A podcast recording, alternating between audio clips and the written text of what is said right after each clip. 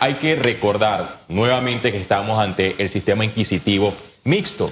Cuando escucho a personas decir, mira, que en Panamá no hay personas condenadas, en el caso Odebrecht, debo señalar que ellos están equivocados.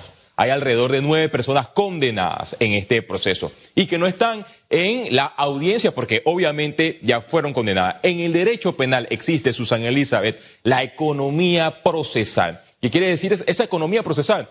Que si X persona natural o jurídica sabe que tiene responsabilidad ante un hecho, la comisión de un hecho punible o la posible comisión de un delito, puede llegar a un acuerdo con la Fiscalía Anticorrupción. Y esto fue lo que se dio. Esta es la lista de las personas condenadas por el caso de Brecht. Olmedo Méndez Tribaldo, condenados a tres años de prisión, diez meses. En vista que estas penas son menos de cinco años, Susan Elizabeth Castillo, son pagadas por eh, día multa también está Mauricio Cor, un alto representante que tuvo nexos con la empresa constructora Odebrecht y que en efecto llegó a un acuerdo de colaboración con la Fiscalía. Cuatro años de prisión. Le sigue Andrés Moses, tres años y seis meses. José Luis Sáiz, este fue condenado a tres años y once meses, además de devolverle al Estado Susan Elizabeth Castillo más de 700 mil dólares.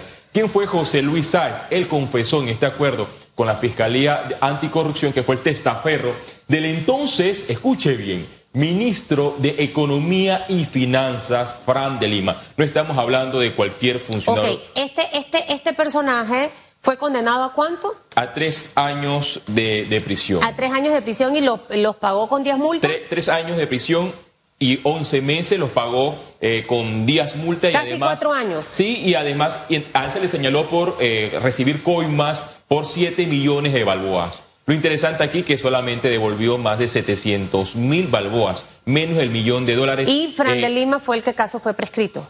Sí, e, el caso de Fran de Lima prescribió en eh, la posible comisión del delito de corrupción de funcionarios públicos con penas mínimas de cuatro años de prisión, pero él está en esta audiencia señalado por la posible comisión de blanqueo de capitales. ¿Qué dijo José Luis Sáez en este acuerdo con la Fiscalía Anticorrupción? Que en efecto él fue el testaferro del ex ministro de Economía y Finanzas. Llegó a un acuerdo y fue condenado. También está Jorge Espino Méndez, condenado a tres años. Eduardo Lucio Patrao, Humberto de León y Raúl de Saimalos y Carlos Jo González. Raúl de Saimalos, no sé si recuerda a Susan Elizabeth, él estuvo, eh, en este caso, llegó a un acuerdo de pena también con la Fiscalía, estuvo también un tiempo eh, detenido y él pidió un cambio de eh, medida que fuese a dictar clases en una universidad. Y en efecto fue negada, porque señalaban muchas personas de la sociedad civil, ¿Con qué moral este ciudadano puede dictar cátedra en una universidad si él ya había aceptado la posible comisión de un delito y fue condenado, pero no terminó eh, sus días en prisión porque el delito fue mínimo y pagó eh, trabajo comunitario y días multa, que es lo que contempla la ley. Y Carlos Ho fue un alto directivo del Ministerio de Obras Públicas en la era del expresidente de la República, Ricardo Martinelli. Eh, ayer en esta audiencia, Susan Elizabeth inició con una crónica de dos días de cómo estas personas señaladas, recordemos que el caso inició con más de 80 personas imputadas y el Ministerio Público llamó a juicio a 49 personas naturales y una jurídica que es el caso de la importadora eh, Ricamar.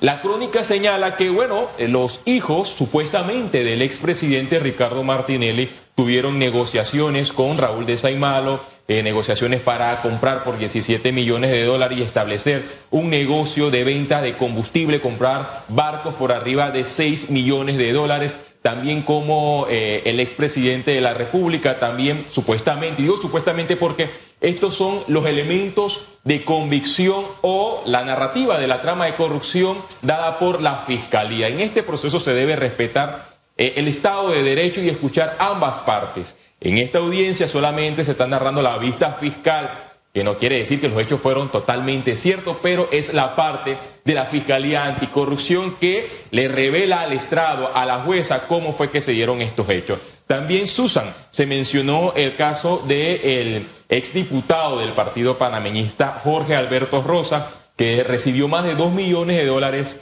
se crearon sociedades anónimas en el extranjero, en jurisdicciones nacionales, para blanquear supuestamente el dinero de las coimas de Odebrecht. Se mencionó también al exministro eh, Fran de Lima, a su padre, que se dedicaban también a supuestamente a la compra de terrenos, según los datos, las revelaciones del Ministerio Público. También el exministro eh, Jimmy Papadimitriou eh, fue uno de los mencionados en estos dos días de audiencia ante eh, el tribunal que está encargado de llevar la causa en este proceso de audiencia preliminar.